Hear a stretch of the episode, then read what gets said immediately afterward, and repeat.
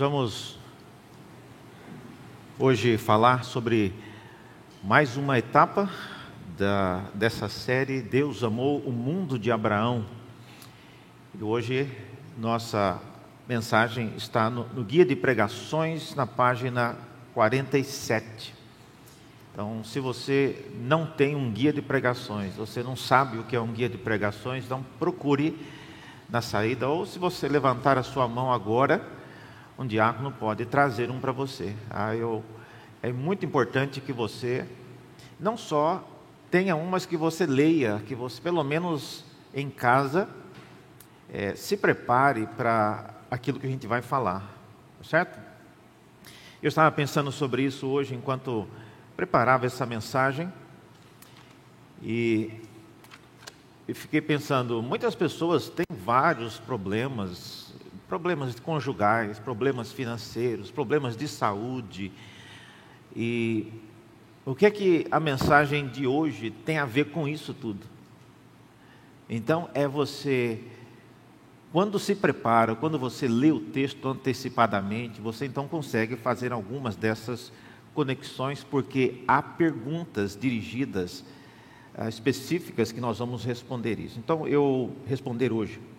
Então, eu recomendo e acho que é bastante importante para a compreensão do que nós falaremos hoje. Então, Gênesis no capítulo 14 é o texto que fala sobre esse personagem curioso, Melquisedeque. E o capítulo 14, na sua Bíblia, mostra então um, episódio que aconteceu quando esse personagem misterioso ele entra em cena, Melquisedeque. Eu não vou ler o capítulo inteiro, você já deve ter lido, preparando-se para esta mensagem, mas Melquisedeque, ele aparece depois do que Parece ter sido uma, uma rebelião. Ah, quatro reis entraram em conflito com outros cinco reis e per, o personagem Melquisedeque ele vem logo depois desse episódio. Então eu vou ler a partir do versículo é, 12, quando por causa dessa confusão toda, por que, que isso tem a ver com Abraão? Porque eles sequestraram o sobrinho de Abraão. Aí Abraão entrou em cena. Ah, nada disso teria a ver com a, conosco, não teria a ver com Abraão, se não tivessem sequestrado o, o sobrinho de Abraão chamado Ló. Então, é, aí está o vínculo de tudo isso com a história de Abraão. Tá certo? Mexeu com família, aí chamou agora todo mundo para a história. Então veja só o que o texto bíblico diz a partir do versículo 12. Gênesis capítulo 14, versículo 12 diz assim: que apossaram-se também de Ló, sobrinho de Abraão, que morava em Sodoma, e dos seus bens e partiram. Porém, um homem que conseguiu escapar veio e contou tudo a Abraão, o hebreu. Este morava junto dos carvalhais de Manré, o amorreu, irmão de Escol e de Aner, os quais eram aliados de Abraão. E quando Abraão soube o que os seu sobrinho estava preso, fez sair 318 homens dos mais capazes, nascidos em sua casa, e perseguiu os inimigos até Dan. E de noite Abraão dividiu os seus homens em grupos, derrotou os inimigos e os perseguiu até Robá, que fica ao norte de Damasco. E trouxe de novo todos os bens e também o seu sobrinho Ló os bens dele e ainda as mulheres e o povo. E aí vem o personagem Melquisedeque. Quando Abraão regressava depois de derrotar Kedor Laomer e os reis que estavam com ele, o rei de Sodoma saiu ao encontro dele no vale de Savé, que é o vale do rei, e Melquisedeque, rei de Salém, trouxe pão e vinho. Ele era sacerdote do Deus Altíssimo e ele abençoou Abraão e disse: Abraão, seja abençoado pelo Deus Altíssimo, que criou os céus e a terra. E bendito seja o Deus Altíssimo que entregou os adversários de vocês nas suas mãos. E Abraão deu a Melquisedeque o dízimo de tudo. Então o rei de Sodoma disse a Abraão: Dê-me as pessoas e fique com os bens para você. Mas Abraão lhe respondeu: Juro pelo Senhor, o Deus Altíssimo, que criou os céus e a terra, que nada tomarei de tudo o que é seu, nem um fio, nem uma correia de sandália, para que não diga fui eu que enriqueci Abraão. Nada quero para mim a não ser é, o que os rapazes comeram e a parte que toca a Aner e Escol e Manré.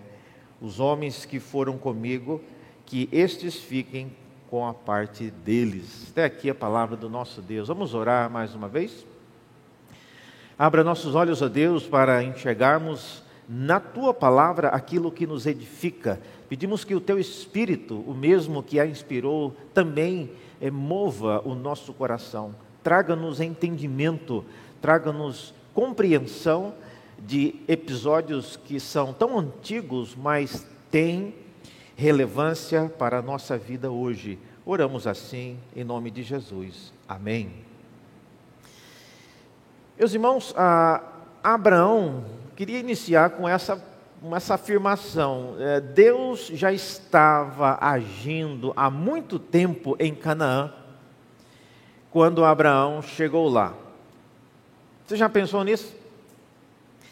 Quando Deus chama Abraão para vir para Canaã, a gente pensa, e algumas das pessoas pensam que vai iniciar um novo projeto missionário de Deus, uma nova campanha evangelística, um novo, uma nova estratégia para alcançar Canaã, por ser uma região de pessoas pagãs, pessoas que não tinham qualquer associação com o Deus que Abraão adorava. Olha, esse episódio que nós lemos hoje coloca tudo isso por terra, porque se já havia um sacerdote do Deus Altíssimo morando em Canaã, quando Abraão chega lá, isso significa que então Deus já tinha alguma coisa acontecendo em Canaã muito antes de Abraão chegar naquela terra. Então, isso nos deixa com a, a percepção clara de que Abraão não foi o primeiro enviado em nome do Senhor para abençoar aquela terra. Pelo contrário, quando Abraão chega em Canaã, ele já é abençoado por alguém que estava na terra. E, e não era qualquer um. O texto diz que era sacerdote do Deus Altíssimo. Então, você precisa, então, diante disso, pensar que a missão de Abraão, ela não é uma missão de desbravar um território totalmente é, intocado pelo Evangelho ou por pessoas que temiam a Deus. Não. Canaã já era objeto da atenção de Deus, Deus já vinha trabalhando em Canaã de maneira formal e não era algo passageiro. É, Para ter um sacerdote, precisa ter um sacerdócio, precisa ter uma ordem. Então veja, Canaã não era um local totalmente é, alheio à verdade de Deus. Então nós já vimos em mensagens anteriores que o que Deus queria fazer com Abraão e dar a Abraão Dependia, vocês lembram, nós falamos sobre isso? Deus poderia ter dado a terra a Abraão, mas ele disse: Eu não vou dar agora, porque a iniquidade dos amorreus ainda não chegou no seu limite. E nós comentamos nessa ocasião, nessas mensagens anteriores, que o que é que os amorreus têm a ver com Abraão? Por que, que Deus atrelou aquilo que ele quer fazer e dar para Abraão com aquilo que Amorreu andava fazendo. Para quem está lendo a Bíblia, não, fica muito claro nesse instante quem é realmente esse Amorreu e o que, é que eles andavam aprontando. Nesse texto de hoje, vocês viram? Esse texto de hoje já parece que essa pessoa é, cujos carvalhais pertenciam a ele, que é o chamado Manré, ele era um amorreu. E não só era um amorreu, mas dois das, dos homens que eram né, parentes desse Manre eram aliados de Abraão. Ou seja, está todo mundo junto no mesmo grupo. Então, amorreu é gente de Abraão, amorreu é aliado de Abraão, amorreu são pessoas, são povos que tinham a ver com Abraão. Mas você pergunta, mas reverendo, Abraão ele não está chegando na terra? Se ele está chegando na terra de Canaã, como é que tem gente dele lá em Canaã? Gente, Abraão, mais uma vez repito, ele não é uma única pessoa. Abraão é parte de um grupo. Como nós vimos hoje aqui, quando ele tenta resgatar o sobrinho dele, ele convoca dos que foram nascidos em sua casa. 318 homens. Isso dos capazes, dos que não eram muito lerdos, dos que não sabiam é, ir para a guerra, e 318 que nasciam, nasceram na casa dele. Imagine se cada um desses valentes tivesse uma esposa e um filho. A casa de Abraão já estava chegando perto de mil pessoas. Então, quando você pensar em Abraão, não pense Abraão, Sara, uma pequena tenda e as pessoas ali, uns carneirinhos. Não, gente. Abraão era uma vila. Abraão era quase que um, um, metade de uma cidade. E onde ele ia, ia junto com ele mil pessoas. Então, quando o texto diz aqui que Abraão ele chega em Canaã, ele já é alguém que tem várias pessoas conhecidas ao seu redor, tem pessoas que são seus familiares. Abraão, ele não está andando sozinho, perambulando na terra. E quando Abraão chegou em Canaã, Deus já tinha um sacerdote ali. Tá? Hoje eu gostaria então de falar um pouco sobre esse que eu tenho chamado do o primeiro missionário em Canaã quando Abraão chega lá, já tinha alguém trabalhando. Abraão não vai ser a pessoa que vai desbravar o território. Então, três perguntas então que eu queria responder hoje sobre esse personagem. Primeiro, quem é esse Melquisedeque? Segundo, por que ele veio encontrar-se com Abraão? E terceiro, é como Abraão responde ao gesto de Melquisedeque. São essas três coisas que nós vamos ver nesta manhã. Vamos lá, então, a primeira delas é quem é esse Melquisedeque? Quem é essa pessoa misteriosa? Versículo 18 já apresenta-o como sendo alguém que todo mundo conhecesse. Não nos diz, opa, volta, volta, volta a fita. Como assim, sacerdote? Os filhos de Levi, que o, o Levi mesmo nem havia nascido. Aquele que seria o pai da chamada tribo de Levi, de onde o Senhor tiraria os sacerdotes, nem havia nascido. E aqui a Bíblia já apresenta alguém como sendo sacerdote, sacerdote do Deus Altíssimo. Então, a informação sobre Melquisedeque, ela é realmente misteriosa, e é misteriosa porque as informações que aparecem aqui, nós não esperaríamos que elas aparecessem aqui. E também porque essas informações sobre Melquisedeque não combinam com a nossa expectativa. Ou seja, quantos de vocês já imaginavam que Deus andava fazendo alguma coisa em Canaã? Eu creio que muitos, se perguntados, responderiam: não, é a partir de Abraão que Deus começa a abençoar aquela terra. Você pode estar pensando com você, mas reverendo, a Bíblia fala que Deus iria abençoar todas as famílias da terra a partir de Abraão. Deus não disse isso? Que abençoarei aqueles que abençoarem e amaldiçoarei aqueles que amaldiçoarem? Como que isso está dizendo então que ah, Abraão não é a primeira pessoa que vai trazer bênção para a região? Eu estou dizendo porque o texto está dizendo. A Bíblia não diz que Abraão é o único que vai abençoar Canaã. Tanto não era que quando ele chega em Canaã, alguém já da parte de Deus vem abençoá-lo. Então, quem é essa pessoa misteriosa? Vamos pensar um pouco nela, no Melquisedeque. Primeira coisa sobre Melquisedeque, no versículo 18 diz que ele era rei de Salém. Ah, Melquisedeque, ele é apresentado, antes de ser apresentado como sacerdote, ele é apresentado como rei de Salém. Onde era Salém e por que Salém não fazia parte de, dessa coalizão de quatro reis contra cinco, a gente não sabe. Alguns tentam identificar Salém com Jerusalém, embora em português pareça, né? É que tá quase isso, só falta o Jeru, mas não é tão simples assim. Em hebraico não, não tem toda essa semelhança que tem em português. E não é realmente importante. O nome Melquisedeque ah, significa, né, é uma junção de duas palavras, Melqui, que significa rei de, e Tzedek significa justiça. Então, o próprio nome dele já é uma dica. Ele é visto e ele é entendido como sendo um rei de justiça ou um rei da justiça.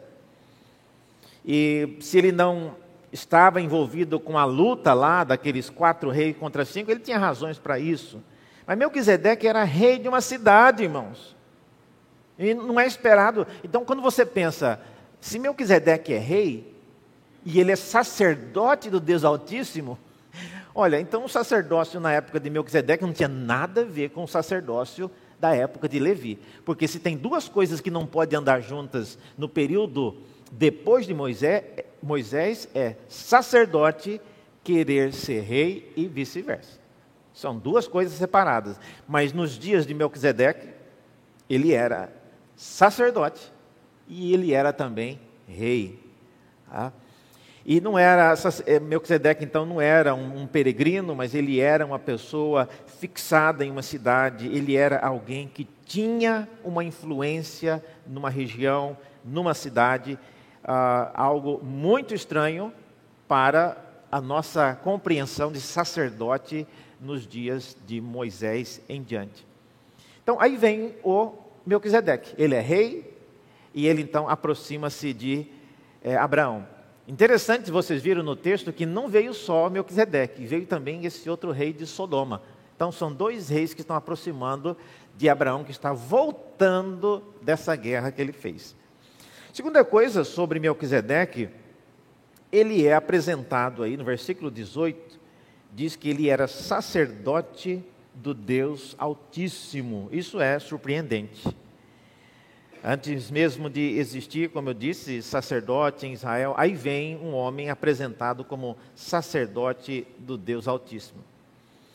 É uma, uma, um diferencial sobre o sacerdócio de Melquisedeque é que ele é um tipo de sacerdote que age de forma diferente. Primeira coisa sobre esse sacerdócio, ele vem ao encontro das pessoas. No período de Moisés, o sacerdote não ia ao encontro de ninguém. Eram as pessoas que vinham até o tabernáculo.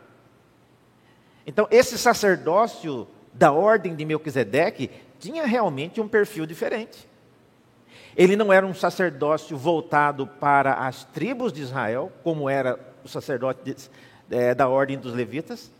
Ele não era um sacerdócio onde o sacerdote eh, se separava e ele não ia em direção às pessoas, mas era um sacerdócio, eh, no caso de, do, dos levitas, esperava que o povo vinha até eles. Então tem várias coisas diferentes.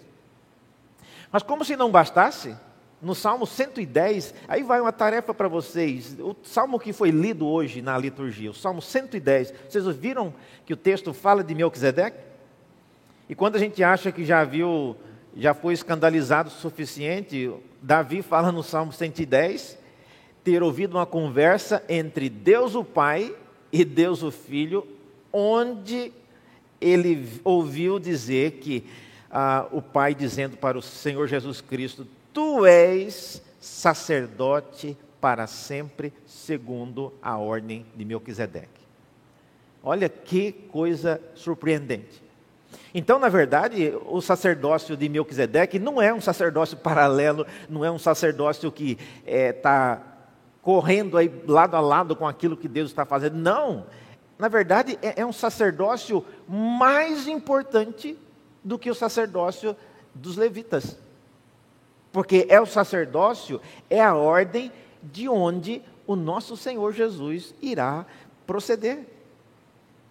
E para fechar tudo isso ainda, com, com chave de ouro, autor, o autor aos Hebreus, capítulo 6, versículo 20, diz que Jesus é sacerdote para sempre, segundo a ordem de Melquisedeque.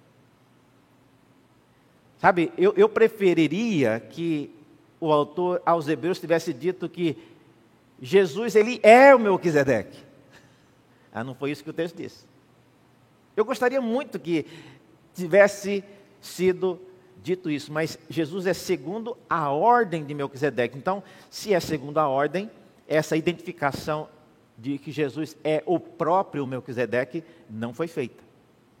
Então, isso nos dá a ideia que Melquisedeque, na verdade, ele era alguém que fazia parte de uma ordem sacerdotal e que o sacerdote mais importante dessa ordem não era ele, mas era o Senhor Jesus que viria. Meus irmãos, a presença de alguém como Melquisedeque ministrando como sacerdote naqueles dias é o maior exemplo daquilo que Deus está fazendo na terra de Canaã, do amor de Deus por Canaã. Pastor, o que isso tem a ver com a minha vida? Tem a ver com a sua vida, irmãos, é que você não sabe quem Deus está agindo, quem Deus está usando para trabalhar nos cantos da sua vida. Você pode não saber, mas Deus às vezes está levantando alguém para orar por você, Deus está é, abrindo portas de maneira indireta que você nem sabe, Deus está fechando portas, Deus está encurralando você para que você não vá para outra direção. Então, Deus trabalha não apenas dando para você uma lista, olha, hoje eu vou fazer isso aqui, anota aí. Ah, não, Deus não precisa nos passar um relatório do que Ele está fazendo na nossa vida.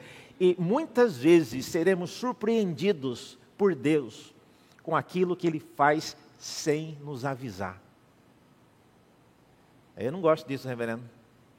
Gostaria que Deus, pelo menos, passasse um WhatsApp para mim falasse: olha, essa semana você vai ficar doente.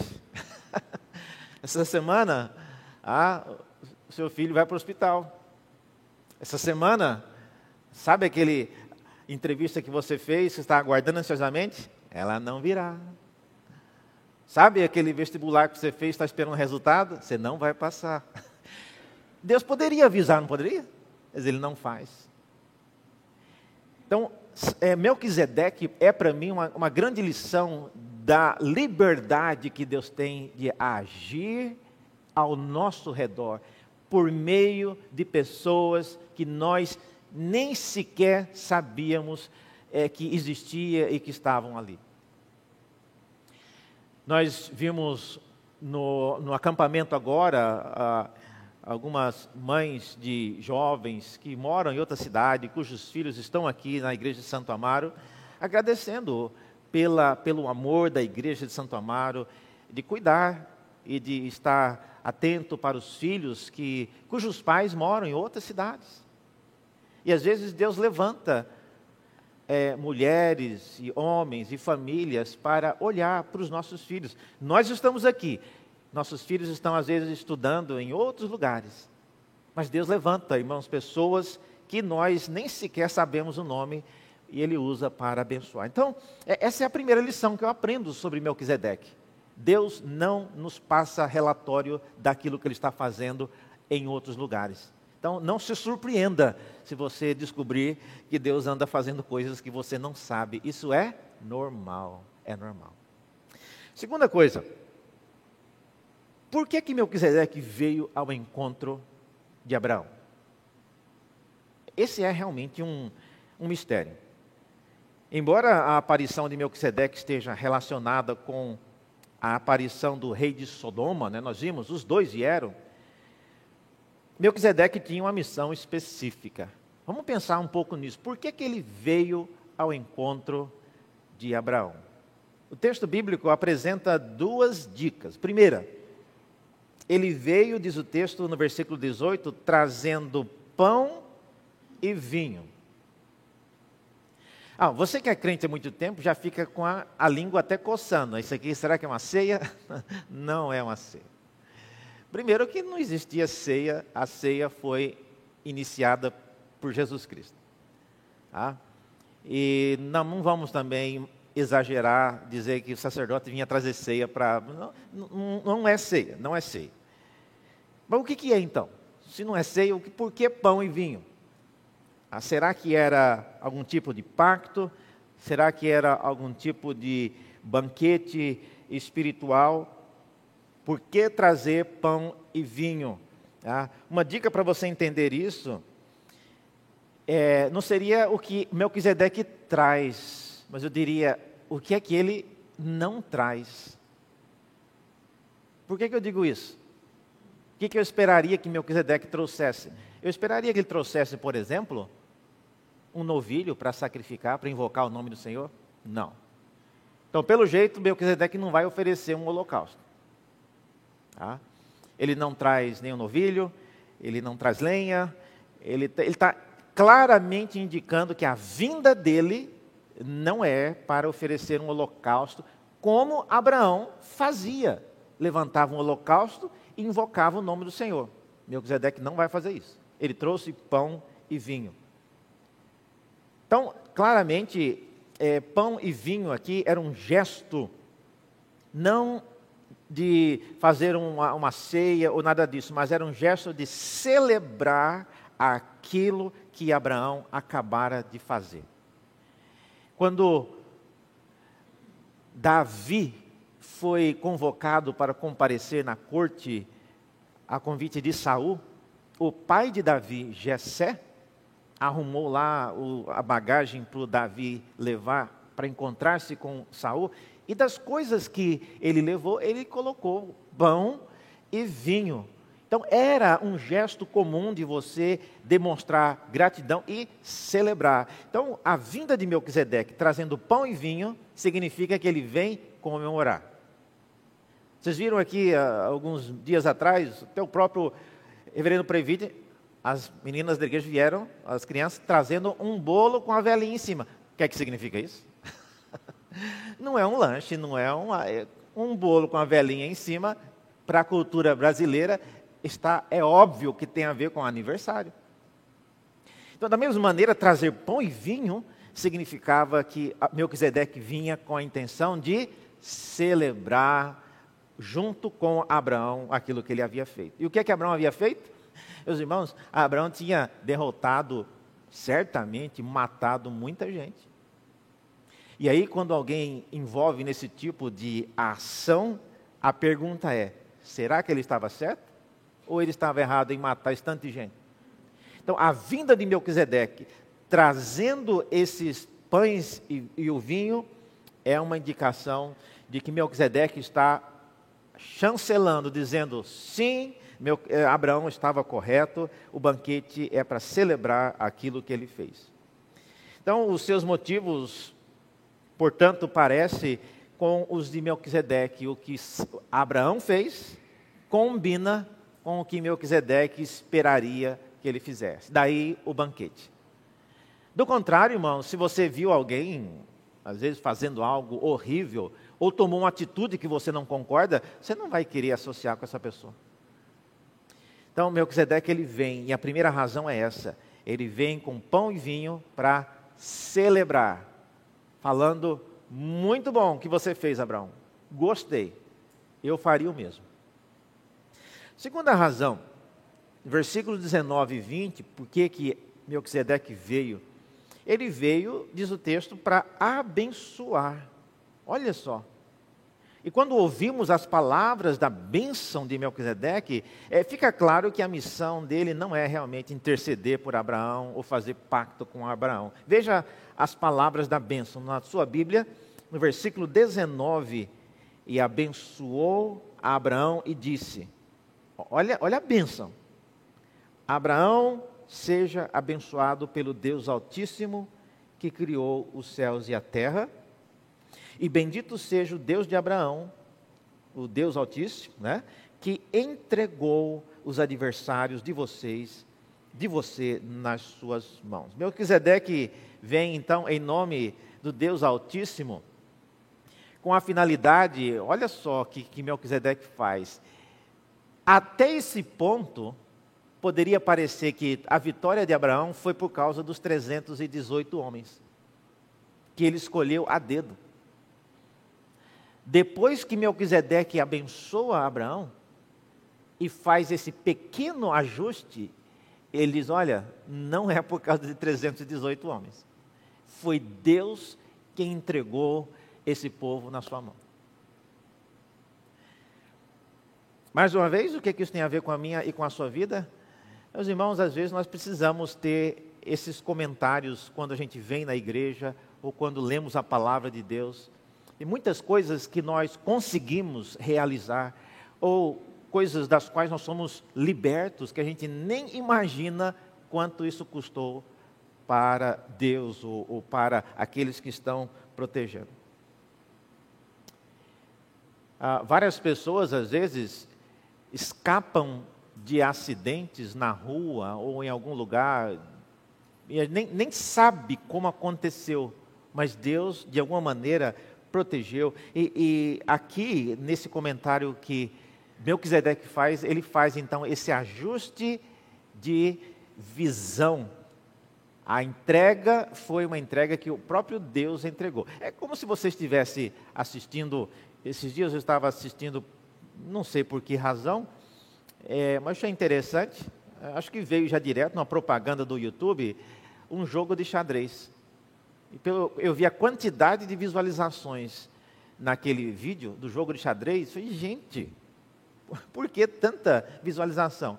Aí eu comecei, eu, eu não sei jogar xadrez, mas eu vi lá que foi bastante rápido o jogo e parece que foi uma façanha. Era um menino, ganhou de uma pessoa mais veterana. E quando você vê o pessoal vibrando, por que, que o menino conseguiu ganhar de xadrez desse rapaz, né? Bom, eu, como eu não entendo de xadrez, eu imagino, eu achei uma maravilha.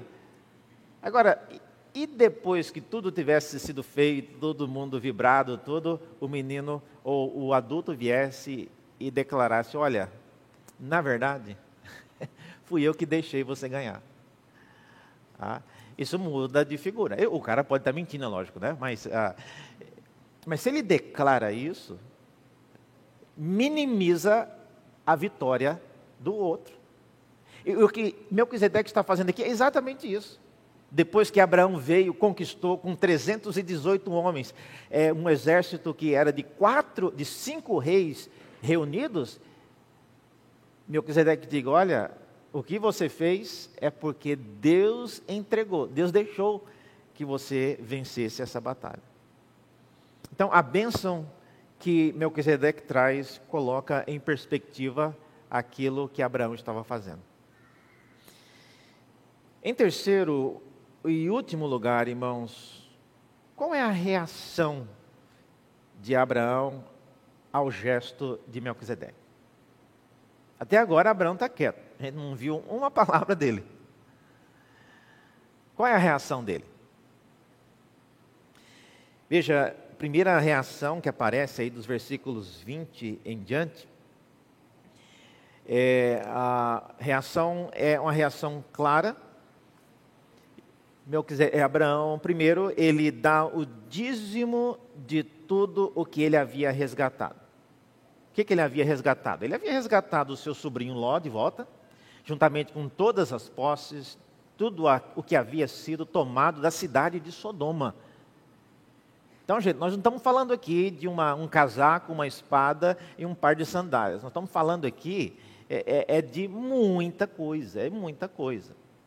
Muito despojo, muito dinheiro, tinha muita gente envolvida que foi liberta, tinha muita, possivelmente muitas armas, muita coisa, muitos animais envolvidos nesse despojo de guerra. E Abraão, né, a Melquisedeque não pede a Abraão isso. Eu vim aqui, te abençoei, agora é hora de você dar o dízimo. Não, Abraão não. Melquisedeque não fala isso, mas é um gesto espontâneo e mostra exatamente que Abraão reconhece que aquilo que Melquisedeque falou de fato é verdade. É, de fato, não fui eu quem venci essa batalha. O autor aos Hebreus, depois vocês podem ler isso, capítulo 6 aos Hebreus e vários lugares na carta aos Hebreus, ele diz que esse fato de Abraão dar dízimo a Melquisedeque mostra que Melquisedeque era superior a ele. Outra novidade. Outra novidade.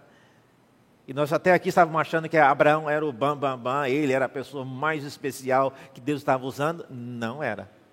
Deus tinha pessoas mais importantes com a qual ele trabalhava e abençoava aquela terra. Então, Abraão dá o dízimo.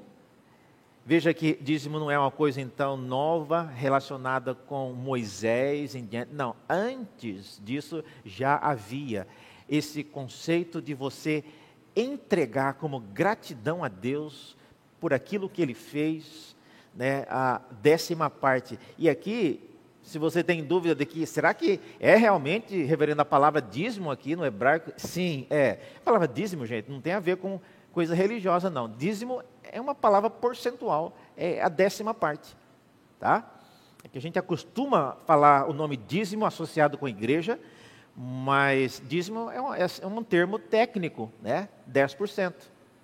E Abraão então deu o dízimo. E diz o texto que quando ele fez isso, ah, o rei de Sodoma também teve uma iniciativa. E aí vem a, a, segunda reação. A primeira foi dar o dízimo. A segunda reação de, de Abraão foi recusar o dízimo que o rei de Sodoma queria dar para ele. Eu acho que o rei de Sodoma ficou tão empolgado com, né, puxa vida, Abraão dando dízimo para esse homem. Se Abraão deu o dízimo para esse tal de Melquisedeque, que nem fez nada por ele, eu, eu que estou tendo aqui a minha nação sendo resgatada do cativeiro por Abraão, eu tenho que dar. E aí diz o texto que o rei de Sodoma falou: Abraão, você pode ficar com tudo, só, só me, me dê de volta as pessoas, mas o resto, o ouro, a, a, prata, os animais, pode ficar com tudo. Era muito mais do que 10%. Qual foi a resposta de Abraão? De jeito nenhum. Eu não quero uma sandália, não quero um fio de nada do que pertence a você. Por que que Arão, Abraão recusou receber essa oferta de do rei de Sodoma? Boa pergunta, né? Por quê? Porque, irmãos, receber uma oferta como essa mostra que você está sendo recompensado por aquilo que você fez. E não foi Abraão quem fez aquilo. E a recusa dele em receber essa oferta do rei de Sodoma é mais uma confirmação de que ele entendeu a mensagem de Melquisedeque. Não foi você. Foi o Deus Altíssimo que realizou isso. Resumindo, irmãos, conclusão. Deixe-me fazer uma pergunta a vocês todos aqui hoje de manhã. O que mais, o que mais você acha que Deus anda fazendo ao redor de nós enquanto o adoramos aqui na igreja de Santo Amaro? Vocês têm alguma ideia? Para não ficar tão teórico, deixa eu dar uma dica. E que fique só aqui entre nós e os que estão assistindo na internet. o... Semana passada nós estávamos estamos procurando outros locais para estacionamento e aquele estacionamento que vocês param o carro ali, o contrato venceu agora em fevereiro e nós fomos a renovar e talvez cancelar para arranjar um local melhor. E tem novidades aí que não vou falar agora, mas enfim, fomos conversar com a pessoa. Olha, nós não vamos renovar o contrato, não vamos querer continuar, mas agradecemos pelo tempo que a gente usou o estacionamento.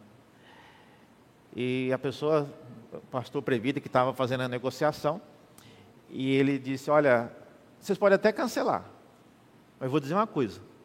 Aí até gelamos, né? O que é que ele vai dizer? Está tudo no contrato, a gente não fez nada de errado. Aliás, eles é que estavam fazendo, às vezes, a gente locava o espaço para, sei lá, 60 carros, tinha um, uma pilha de areia e de brita, às vezes no estacionamento, tinha um carro deles, né? enfim. Mas a condição que ele falou, eu quero dar para vocês um ano de estacionamento grátis aqui, sem pagar nada. Como é que você responde a isso? A gente vem para cancelar e a pessoa quer dar um ano de estacionamento de graça. Isso, meus irmãos, mostra que nós precisamos ser uma igreja que pense mais intencionalmente nisso. Você pode não saber quem mora aqui do lado, e nem quem são as pessoas que trabalham nessa empresa aqui do lado. Mas não se engane, Deus age ao redor de onde o seu povo adora, Deus age ao redor da sua casa. Você sabe o que é que os seus vizinhos pensam sobre aquilo que eles escutam você falando? Sobre o modo que eles observam você chegando em casa? Sobre o tipo de atitude que você tem em relação a, a quem passa na frente, ou o jeito que você cuida das coisas na sua casa? Não, reverendo, não tem nada a ver com o meu vizinho. Você não tem, mas Deus tem. E você pode ser surpreendido com aquilo que Deus está fazendo com as pessoas que te observam. Deus fazia coisas grandiosas além de Abraão. E Melquisedeque é um exemplo disso. Ele trouxe alguém para mostrar que Abraão, você não está sozinho nessa terra. E você não é a pessoa, a única pessoa que eu tenho para fazer o que eu estou fazendo aqui. Eu acho que essa é a mesma lição que eu quero deixar para todos nós esta manhã. A igreja de Santo Amaro não é a única igreja na terra, não é a única igreja em São Paulo. E Deus nos usa para isso. E a, o que nós jamais podemos esquecer é que Deus não precisa de nós somos nós que precisamos dele. E é um privilégio poder cooperar com aquilo que ele está fazendo. Vamos orar?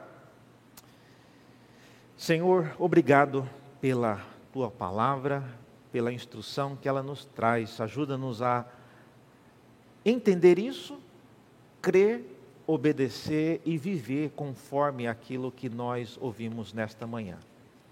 Agradecemos porque o Senhor está sempre na frente, fazendo aquilo que não imaginávamos, graças a Ti.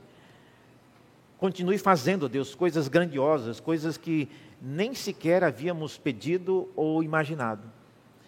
Porque a Tua obra, a Tua missão sempre será bem-vinda em nosso meio.